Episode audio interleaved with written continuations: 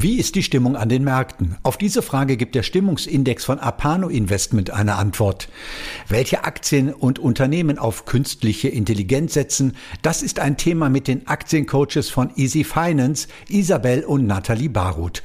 Und über die neuesten Trends bei den meistgehandelten ETFs auf Smart Broker spricht Markus Kaiser von Grive Capital in dieser Ausgabe von Börsenfunk der Podcast von Wall Street Online.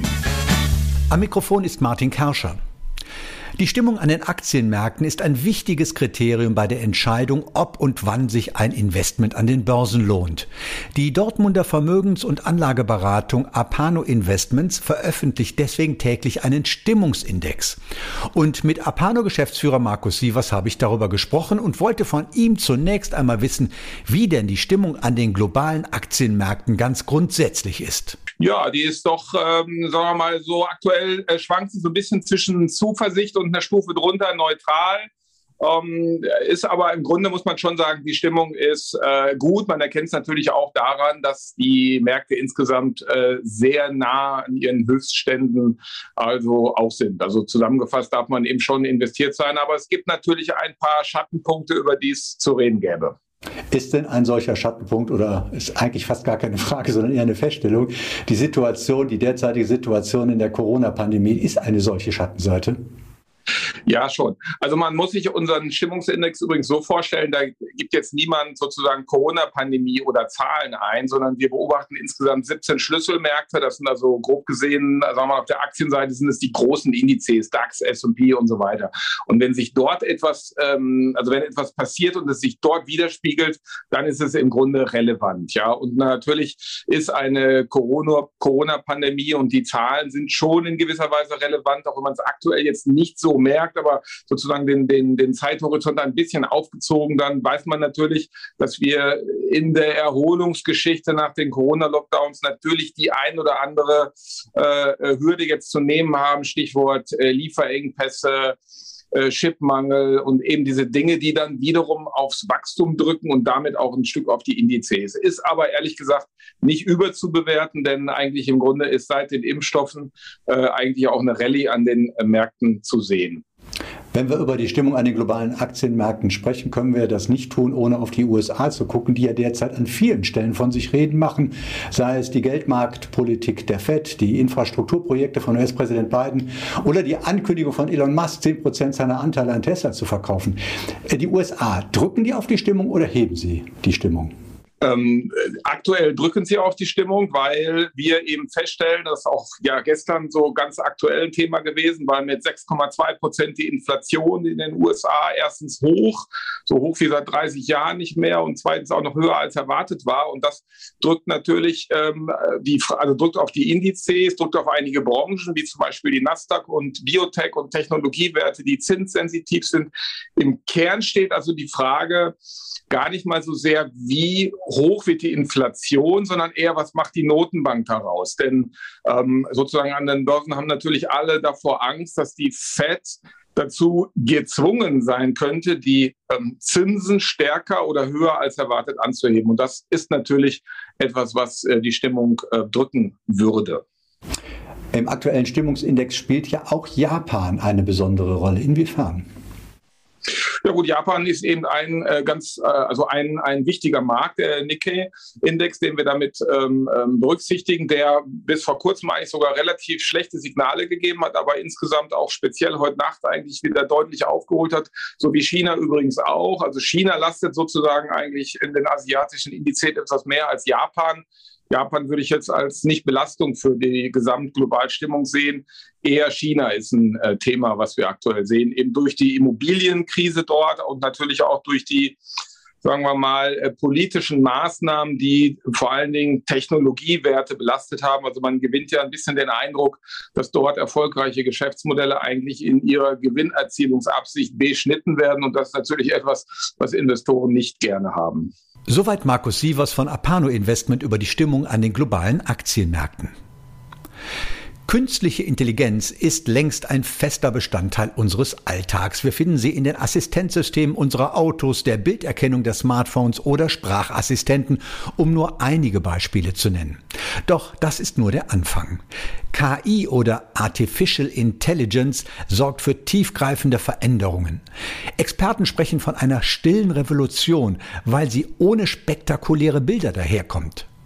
Wie attraktiv künstliche Intelligenz für Anlegerinnen und Anleger ist, damit haben sich Isabel und Nathalie Baruth auseinandergesetzt, zwei junge Unternehmerinnen, Zwillinge übrigens, die Easy Finance gegründet haben und sich als Aktiencoaches für junge Menschen verstehen. Mit den beiden hat meine Kollegin Beate Hoffbauer gesprochen, die von Ihnen zunächst einmal wissen wollte, was sie an diesem Thema eigentlich so fasziniert. Was ich gerade besonders in interessant finde bei der künstlichen Intelligenz, ist, dass sie quasi ein Bindeglied zwischen anderen Aspekten ist, beispielsweise 5G und viele andere Zukunftstrends, sind erst überhaupt möglich, wenn es die künstliche Intelligenz gibt. Und wir glauben zwar, dass viele Sachen schon vollzogen wurden durch künstliche Intelligenz. Wenn man sich aber mal wirklich mit dem Thema beschäftigt, merkt man aber eigentlich, dass man erst am Anfang steht ja. und dass noch vieles möglich ist. Und ähm, das finde ich so besonders faszinierend, dass viele Trends erst überhaupt ähm, möglich sind, wenn die KI wirklich geschaffen wurde und wenn sie dann auch wirklich so funktioniert. Ja, vor allem dahingehend, man redet davon, die Welt soll immer digitaler werden, wir sollen ein digitales Leben uns aufbauen. Und wenn wir dann anschauen, wie KI da wirklich ein Bindeglied sein kann, wo KI wirklich das Leben auch leichter machen kann, glaube ich tatsächlich, dass ähm, gerade das Thema KI etwas ist, wovon einfach jedes Unternehmen in gewisser Weise das integriert haben muss, um auch wettbewerbsfähig zu bleiben. Das ist, glaube ich, auch ein Punkt, den ich als sehr, sehr wichtig erachte. Und gerade dahingehend sind, glaube ich, zukünftig wirklich sehr viele spannende Sachen möglich, die das Leben, was wir alle dann auch wirklich spüren werden, doch maßgeblich beeinflussen werden. Egal in welcher Form jetzt, ob es dadurch dann passiert, dass das Leben deutlich einfacher quasi geht, weil Abläufe dadurch automatisiert werden und einem viel abgenommen wird quasi oder auch weil dadurch ganz neue Tätigkeitsfelder gegebenenfalls auch entstehen. Ich glaube, dass das wirklich ein ähm, sehr, sehr spannender Gedanke ist, ähm, den das Ganze doch mit sich zieht. Ich habe in der Anmoderation schon so ein paar Beispiele gebracht, wo wir KI schon in unserem Alltag finden. Ihr habt es schon angedeutet, das ist ein rasant wachsender Markt. Experten sprechen ja auch im Zusammenhang mit KI und Blockchain von einem Megatrend sind. Bevor wir vielleicht über das Potenzial sprechen, das diese Technologie bietet, wo stehen wir heute? Wie ist die Ist-Situation? Vielleicht könnt ihr das mal an ein paar Beispielen festmachen. Also die Ist-Situation ist ja bereits, dass man sagt, es ist in vielen Techniken schon bereits drin in vielen Smartphones, die auch jetzt in den letzten Jahren verkauft wurde, ist meistens KI ja schon mit drin. Es ist in Navigationssystemen bereits drin, aber es gibt darüber hinaus ja viele andere Anwendungsfelder, sei es das autonome Fahren, sei es Assistenten, die nicht nur am Handy sind, sondern auch beispielsweise im Kundenkontakt wirklich sind, in Callcenter, wo man sagt, dass da die kompletten Assistenten das übernehmen oder auch bei Versicherungen, bei Vermögensverwaltung. Das ist ja alles beispielsweise Beispielsweise Robotweiser gibt es schon heutzutage, wird ja auch schon mit KI behandelt. Ich glaube, dass es da aber auch noch weitere Stufen gibt, um das noch effizienter zu gestalten. Man kann dahingehend ja auch sagen, dass KI in, ich glaube, vier Typen von KI gibt es. Der erste Typ ist quasi nur der Typ, der Sachen aufnehmen kann, also Informationen, die er quasi in sich gefüttert bekommt, dann wiedergeben kann. Der zweite nimmt, glaube ich, noch die Vergangenheit mit rein. Und die vierte Stufe ist dann so, dass die KI quasi auch noch Emotionen wahrnehmen kann. Und wenn man sich das anguckt, sind wir wirklich gerade erst bei dem ersten Typ, also dem die KI, die wirklich nur mit Informationen gefüttert wurde und also nur die quasi in dem Prozess ja antizipieren kann und aufgrund dessen nur arbeiten kann. Wenn man sich dann vorstellt, wie es dann wäre, wenn so eine KI dann wirklich auch noch so gefüttert ist, dass sie Emotionen auch aufgreifen kann. Ja beziehungsweise dahingehend dann trainiert wurde, ist, glaube ich, noch, sind noch mehr Anwendungsfelder ähm, möglich, beispielsweise dann auch in der Bildung. Ob es dann jetzt einen kompletten Lehrer ersetzt, einmal dahingestellt, aber beispielsweise dann in solchen Momenten wie Nachhilfe, dass dann KI quasi eine Form der Nachhilfe zu dem ganz normalen Lehrunterricht dann ist und so in der Bildung beispielsweise eingesetzt wird. Dahingehend würde ich halt behaupten, ist es jetzt zwar schon möglich, aber wenn dann eben die Typen noch weiter fortschreiten, also wie gesagt, solche Sachen auch möglich sind, dass die KI beispielsweise das Gesicht analysieren kann, wie die Person gegenüber reagiert, wie die sich gerade fühlt. Ich glaube, dann ist wirklich noch ähm, viel mehr möglich, gerade auch in der Bildung, aber gegebenenfalls auch eben im, im, Gesundheitssektor. Das klingt ja vieles noch so ein bisschen nach Science Fiction, aber wenn wir diesen Blick in die Zukunft werfen, dann hat man ja das Gefühl, die Anwendungsmöglichkeiten sind fast unbegrenzt. Äh, wenn wir das jetzt runterbrechen auf Branchen, welche dürften da vor allen Dingen profitieren? Du hast schon angesprochen eben, Nathalie, der Bildungsbereich spielt eine Rolle, wahrscheinlich auch Finanzwesen und vieles mehr. Was seht ihr da ganz vorn? Ganz vorne sehe ich trotzdem dennoch die Big Player, die Unternehmen. Genau, die einfach schon technologisch sehr breit aufgestellt sind, die KI weiter natürlich nutzen werden und die natürlich auch ähm, das gewisse Geld haben, um diese Forschung weiter voranzutreiben. Aber wie gesagt, Gesundheitssystem, glaube ich, ist ein Sektor, ähm, der davon extrem profitieren wird. Bildungssektor, glaube ich auch. Vielleicht auch sowas wie Behörden, ja, muss man ja, ja sagen. Ja, also die ganzen Tätigkeitsfelder, wo eben automatisiert, also wo Abläufe immer wieder wiederkehren, die kann man natürlich mit einer KI gut automatisieren und dann natürlich auch schneller und deutlich besser skalierbar ablaufen lassen. Es ist ja, wie es ist. Natürlich ist das ein Nachteil, der dahingehend ja auch immer genannt wird. Aber so macht man sich halt Prozesse deutlich einfacher, gerade in so einem Sektor. Ja, klar, auch äh, gerade in, in der Infrastruktur von Städten und Gemeinden oder auch Finanzämter, ja, oder Rechtsanwälte, klar, da wird wahnsinnig viel passieren. Ihr habt die äh, Stars der Szene angesprochen, das sind die US-Internetgiganten, Apple, Facebook, Google, Microsoft, Amazon. Die sind ja eigentlich schon sehr teuer. Haltet ihr sie trotzdem noch für attraktiv?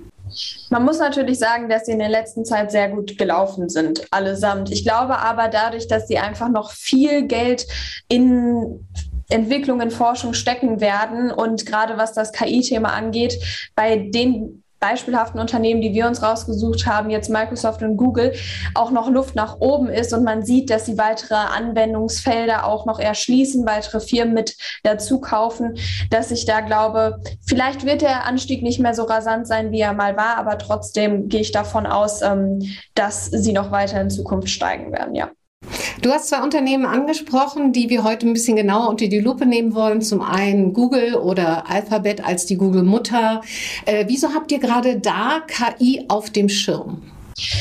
Viele denken, dass gerade bei Alphabet es nur Google gibt, die Suchmaschine, und ähm, dass da natürlich KI angewandt wird, ist, denke ich mal, klar. Man muss Navigationssysteme, man muss die ganzen Assistenten noch, Smart Home Assistenten und so weiter auch noch in den ähm, Vordergrund ja, ziehen. Und was auch ganz wichtig ist, ähm, Google hat beispielsweise auch eine ähm, Firma aufgekauft im Jahr 2014, DeepMind heißt die. Facebook wollte diese gleiche Firma auch aufkaufen und die beschäftigt sich halt wirklich vordergründig nur mit KI. Da gibt es gar kein großes Ziel, was erreicht werden soll. Es sind unterschiedliche Aspekte. Beispielsweise ein Aspekt ist auch die Gesundheitsbranche. Da geht es eher um Gentechnik. Also man sieht, dass Alphabet noch weitere Tochtergesellschaften hat, die sich damit auseinandersetzen. Und deswegen glaube ich, durch dieses breite Spektrum, was die bieten, durch eben Suchmaschine, sie haben beispielsweise auch in ihren Handys so Erdbeben-Warnerkennensystem, was auch anhand von KI funktioniert, aber auch diese Sparte, dass sie sich halt Unternehmen mit dazu zukaufen, die in ganz anderen Bereichen tätig sind, wie beispielsweise der Gesundheitsbranche finde ich das Unternehmen halt sehr spannend. Genauso wie ich Microsoft in dem Aspekt auch sehr spannend finde. Ähm, diese beiden Unternehmen mit Amazon sind beispielsweise, was jetzt auch den Cloud-Dienst angeht, eigentlich die drei Top-Player und ähm, haben ungefähr 60, 70 Prozent eigentlich der Marktanteile in diesem Bereich. Und durch ihre Macht, durch ihren Cash-Bestand, den sie haben, glaube ich auch, dass sich da großartig nicht viel dran ähm, ja, verändern wird. Und deswegen sehe ich diese drei Giganten, aber wirklich Microsoft und Google auch einfach durch diese breite Palette, die sie bieten, ganz weit vorne.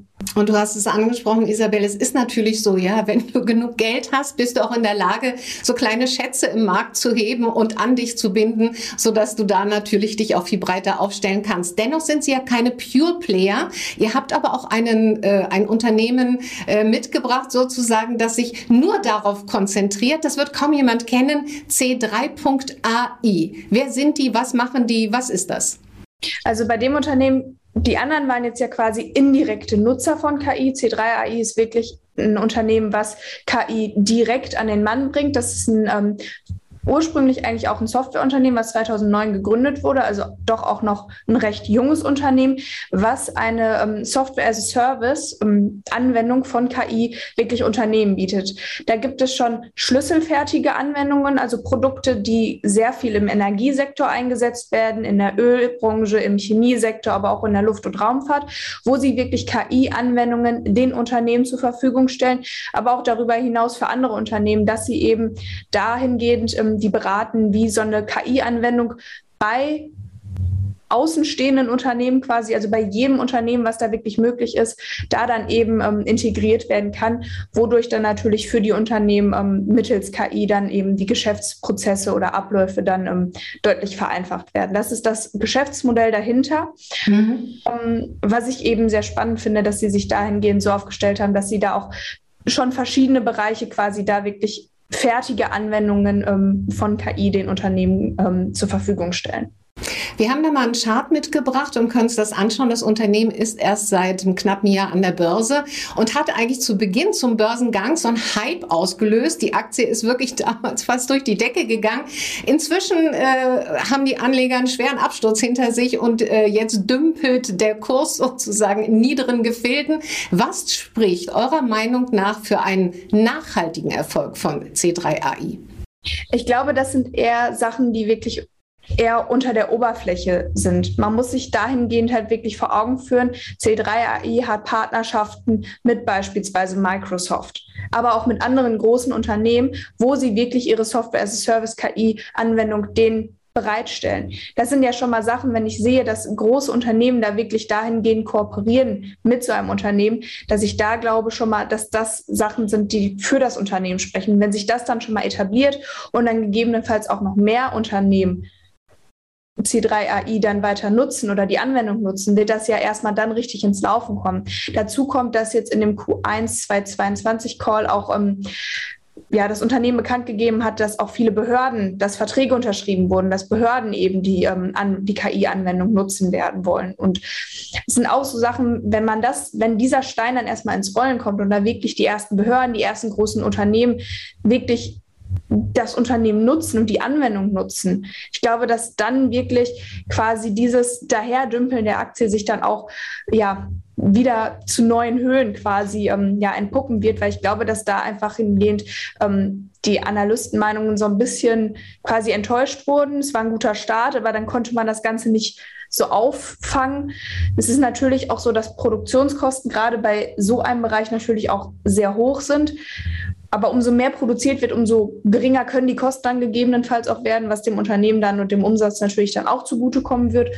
Aber eben auch solche Sachen wie die Kooperationen, die ich gerade angesprochen habe, Patente sind auch unter der Oberfläche, wo ich sage, wenn die erstmal im Markt erkannt werden, könnte das den Kurs natürlich auch flügeln oder auch generell die ganze Thematik. Muss man sich ja erstmal vorstellen, was man für ein geistiges Eigentum die Leute eigentlich besitzen, indem sie diese, dieses Produkt überhaupt geschaffen haben, diese KI überhaupt geschaffen haben. Das ist ja auch schon mal ein Alleinstellungsmerkmal, äh, was eben für das Unternehmen spricht. Mhm. Wenn Anleger das jetzt hören und sagen, oh, KI ist für mich ein super spannendes Feld, wäre ich gern dabei, weil es eben auch ein zukunftsträchtiger und äh, Markt ist. Wie können Anleger partizipieren, wenn sie nicht auf Einzelwerte setzen wollen? Dann gibt es natürlich unterschiedliche Themen-ETFs, wo Megatrends, sage ich mal, abgezeichnet werden oder ähm, ja, doch inkludiert ja. sind, wo man dann natürlich auch sagen kann, okay, ich möchte jetzt nicht auf einzelne Werte setzen, wo ich sage, die Big Player, damit macht man eigentlich wenig falsch. Ähm, aber sonst gibt es natürlich die Möglichkeit, dass man in unterschiedliche ETFs investiert, die diesen Megatrend wirklich dann abbilden. Und da gibt es von, von iShares beispielsweise ja. auch ETFs, die genau sich auf das KI-Thema beziehen. Soweit Isabel und Nathalie Baruth von Easy Finance. Schon nicht mehr wegzudenken aus dem Programm von Wall Street Online TV ist Markus Kaiser von Greif Capital. Denn dieser Mann kennt sich in Sachen ETFs aus wie kein anderer. Mit ihm haben wir über die ETFs gesprochen, die am häufigsten auf Smart Broker gehandelt werden. Und er hat zunächst einmal erklärt, was auffällt beim genaueren Blick auf die Top 10 des Monats Oktober. Auffallend ist zunächst, dass wie immer ein globaler Aktien-ETF die Liste anführt. Aber dann kommen die Überraschungen. die Megatrend-ETFs gewinnen mehr und mehr Beliebtheit bei den Anlegern. Offensichtlich ist es für viele Anleger interessant, über ETFs in Zukunftsthemen zu investieren. Ist ja auch nachvollziehbar, denn es ist ja viel einfacher über einen ETF mit nur einer Transaktion in einen ganzen Basket von Unternehmen zu investieren, als sich die viele Arbeit zu machen, akribisch in die einzelnen Unternehmen hineinzuschauen. Und was man darüber hinaus noch gewinnt, man hat direkt eine Risikostreuung. Also kein Wunder, dass die ETFs immer beliebter werden.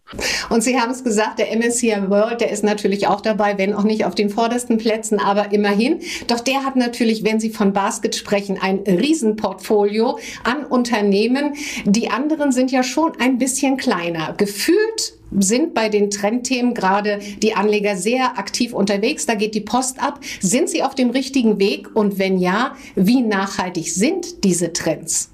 Ja. Ich glaube, man muss es von zwei Seiten betrachten.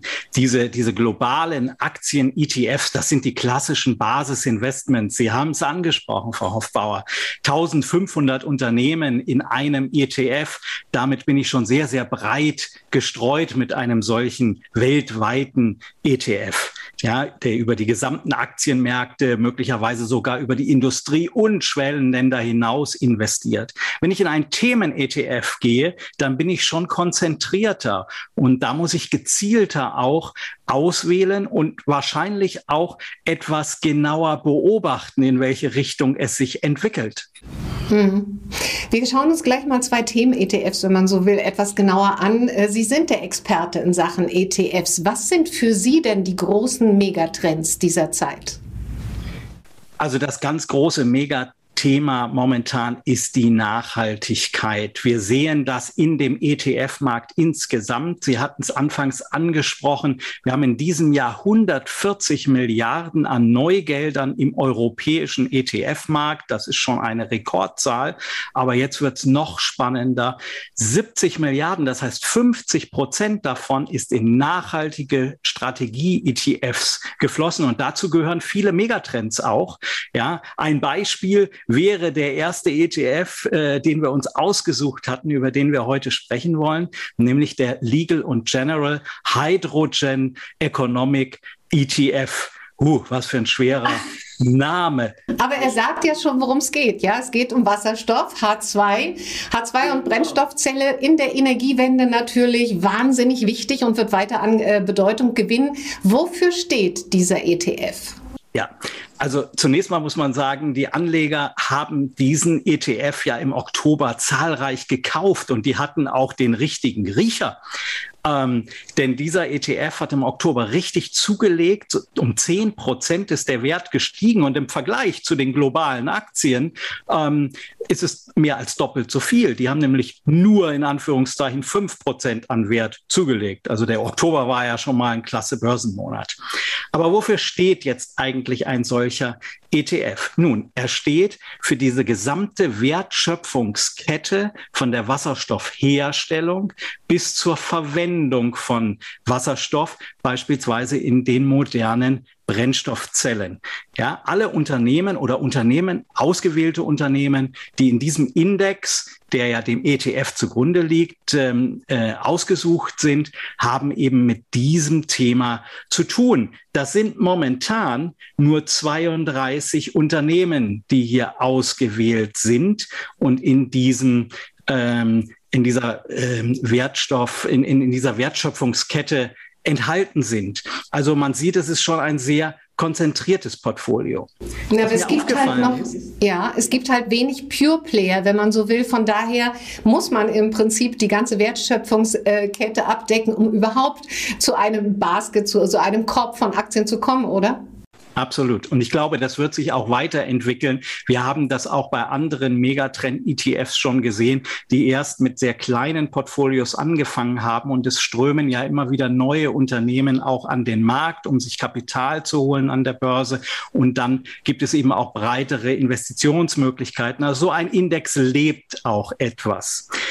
Was auffällig ist, ist, dass 50 Prozent der Unternehmen europäische Unternehmen sind. Das hätte ich beispielsweise so nicht erwartet. Amerika macht 30 Prozent der Gewichtung aus und Asien 20 Prozent. Haben Sie mal so ein paar Namen, vielleicht Unternehmen, die man vielleicht sogar kennt, die dort in diesem äh, ETF zu finden sind? Einer der bekanntesten ist die Plug Power der Shooting Star aus 2020. Die Aktie, die 1000 Prozent zugelegt hat. Und das zeigt schon, was äh, der Hintergrund im Prinzip ist dieser äh, Wasserstoffunternehmen. Wir haben nämlich im letzten Jahr, Ende letzten Jahres, eine starke Hype gesehen. Die Kurse sind quasi nach oben explodiert. Ja, und in diesem Jahr gab es etwas Ernüchterung. Die Kurse gingen stark bergab. Und das ist so ein bisschen auch das Damoklesschwert für den Legal und General ETF, den wir hier uns angeschaut haben. Der ist nämlich erst im Februar diesen Jahres aufgelegt worden und notiert seitdem im negativen Bereich. Das schmälert aber seinen Erfolg überhaupt nicht, denn inzwischen sind 500 Millionen Anlagevolumen in diesem ETF investiert. Also man sieht, die Anleger setzen bewusst auf Zukunftsthemen, weil sie einfach das Ziel haben, von diesem Umbau der Energiewirtschaft zu profitieren. Also Sie wollen damit sagen, obwohl dieser Fonds noch so jung ist, Februar 21 aufgelegt, spricht allein die Menge des Kapitals, das er einsammeln konnte in so kurzer Zeit für ihn und auch für ein längerfristiges Investment? Das würde ich auf jeden Fall sagen. Es ist aus meiner Sicht, und das wäre mein Fazit zu diesem ETF, der ist geeignet als eine Beimischung, wenn ich von diesem Umbau der Energiewirtschaft zu sauberen Energien profitieren möchte. Ich muss allerdings berücksichtigen, dass ich hier mit stärkeren Kursschwankungen konfrontiert werde. Deswegen meine Meinung, es eignet sich eher für aktive Anleger, die ihre Positionen auch regelmäßig verfolgen. Mhm. Anleger, die grundsätzlich auf dieses Thema saubere Energien setzen wollen, finden mit den Clean Energy ETFs Alternativen, die nicht nur in Wasserstoff, sondern auch in Solar- und Windkraft investieren und damit eine etwas breitere Risikostreuung bieten. Und Risikostreuung, das kennen wir von den klassischen Aktien. Das ist einfach ein, ein Muss, was man ja. beachten sollte. Und das gilt natürlich insbesondere auch bei Megatrends. Bevor wir auf die nächsten Themen von ETF schauen, vielleicht auch noch ein Wort zur Kostenstruktur. Wie sieht es da aus bei diesem Wasserstoff-ETF? Die Kostenstruktur ist äh, natürlich etwas teurer als so ein klassischer äh, globaler Aktien-ETF. Liegt äh, die Jahresgebühr liegt bei 0,49 Prozent. Das ist aber im Rahmen von Megatrend-ETFs absolut in Ordnung. Gut, dann nehmen wir uns den zweiten vor. Äh, Sie fanden den Invesco Elwood Global Blockchain interessant, seit 2019 auf dem Markt. Wie ist der aufgestellt? Das ist ja schon ein richtig alter Hase mit, mit über zwei Jahren Historie, ähm, hat tatsächlich ein Anlagevolumen von über 900 Millionen. Und hier steht das Thema Blockchain im Vordergrund. Äh, das ist ja auch im Namen. Nun stellt sich immer die Frage, was ist eigentlich eine Blockchain? Äh, ganz ehrlich, unter uns, ich bin da auch nicht der tiefste Experte, aber zumindest eine Blockchain, wofür steht das Ganze, kann ich, glaube ich, kurz erklären. Das ist eine Art Register von Daten, die es möglich macht, digitale Informationen zu verteilen. Und eine ganz wichtige Eigenschaft ist, dass diese nicht kopiert werden können und vor allen Dingen auch nicht verändert werden können. Und dieser Ursprung von einer Blockchain äh, ist ja begründet in der Kryptowährung Bitcoin, die immer mehr auf sich aufmerksam macht, äh, in, in, in vielen Kreisen ja eine wahnsinnige Erfolgsgeschichte der, der Kryptowährung. Inzwischen sieht man aber, dass die Technologie der Blockchain nicht nur bei Kryptowährungen, sondern auch in Finanzdienstleistungen, Logistik bis hin zum Gesundheitswesen zur Anwendung kommt. Und genau das macht das so spannend. Und wird wahrscheinlich dann auch hier wieder in diesem ETF die gesamte Wertschöpfungskette dieser spannenden Einsatzmöglichkeiten dieser Technologie abgedeckt? Ja, hier sind es 50 Aktien. Man sieht schon, es ist etwas breiter, wenn auch immer noch konzentriert. 50 Titel in dem Unternehmen. Und eines der bekannten, wenn ich es äh, rauspicken darf, das ist die Coinbase eine Handelsplattform für Kryptowährungen. Vor einem Jahr hätten wir die beide auch noch nicht gekannt. Die sind nämlich erst seit April an der Börse, aber gehört jetzt eben schon zu den größten Titeln in diesem Universum. Man sieht also, was für eine Dynamik auch hinter diesem Thema steht. Und wie sieht da die regionale äh, Aufstellung aus? Sind das vor allem dann Amerikaner, die wir dort finden? Frau Hoffbauer, Sie haben es genau richtig erkannt. Es sind amerikanische Unternehmen, es sind asiatische Unternehmen und hier haben die Europäer etwas das Nachsehen. Die sind nämlich nur mit neun Prozent gewichtet, die europäischen Aktien. Würden Sie auch hier ein exponentielles Wachstum erwarten mit Blick auf die Blockchain-Technologie? Also das, was man sieht, ist natürlich, dass wir schon im letzten Jahr eine wahnsinnige Performance auch gesehen haben in diesem äh, ETF. Der hat um 70 Prozent an Wert zugelegt im letzten Jahr. Der Trend ist bis heute ungebrochen. Ich habe es ja gerade gesagt, die, die Anwendungsgebiete werden immer größer. Also diese Technologie scheint sich tatsächlich eben durchgesetzt zu haben. Wir haben in diesem Jahr schon einen Wertzuwachs von 55 Prozent. Wobei wir über die Sommermonate eine sehr ausgeprägte Seitwärtsbewegung hatten. Und wer etwas genauer auf Kryptowährungen geschaut hat, da ist ja auch der Bitcoin dann mal etwas stärker unter Druck geraten. Also die Korrelation, die, die Verbindung zu den Kryptowährungen, die ist hier schon gegeben. Ja, und just im Oktober äh, schießt der Trend nach oben und die Anleger bei Smart Broker haben es offensichtlich antizipiert, denn dieser ETF ist ja auch in der Top 10 Liste. Sind denn da die Volatilitäten auch wieder höher? Ja, auf jeden Fall. Also darauf muss man sich einstellen. Das liegt einerseits äh, daran, dass eben diese Portfolios konzentriert sind und dann natürlich auch diese einzelnen Titel stärkere Schwankungen haben. Nichtsdestotrotz sind die Zukunftsaussichten mit Sicherheit sehr, sehr interessant in diesem äh, Segment.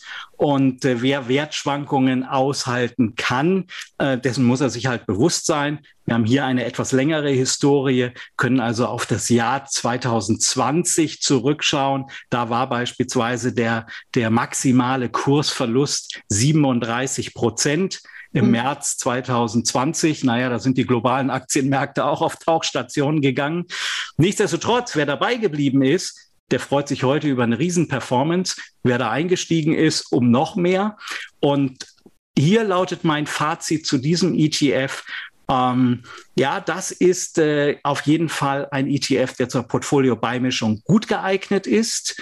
Äh, die Kostenstruktur ist mit 0,65 Prozent pro Jahr etwas hoch, aber die Performance hat das natürlich alles längst wettgemacht.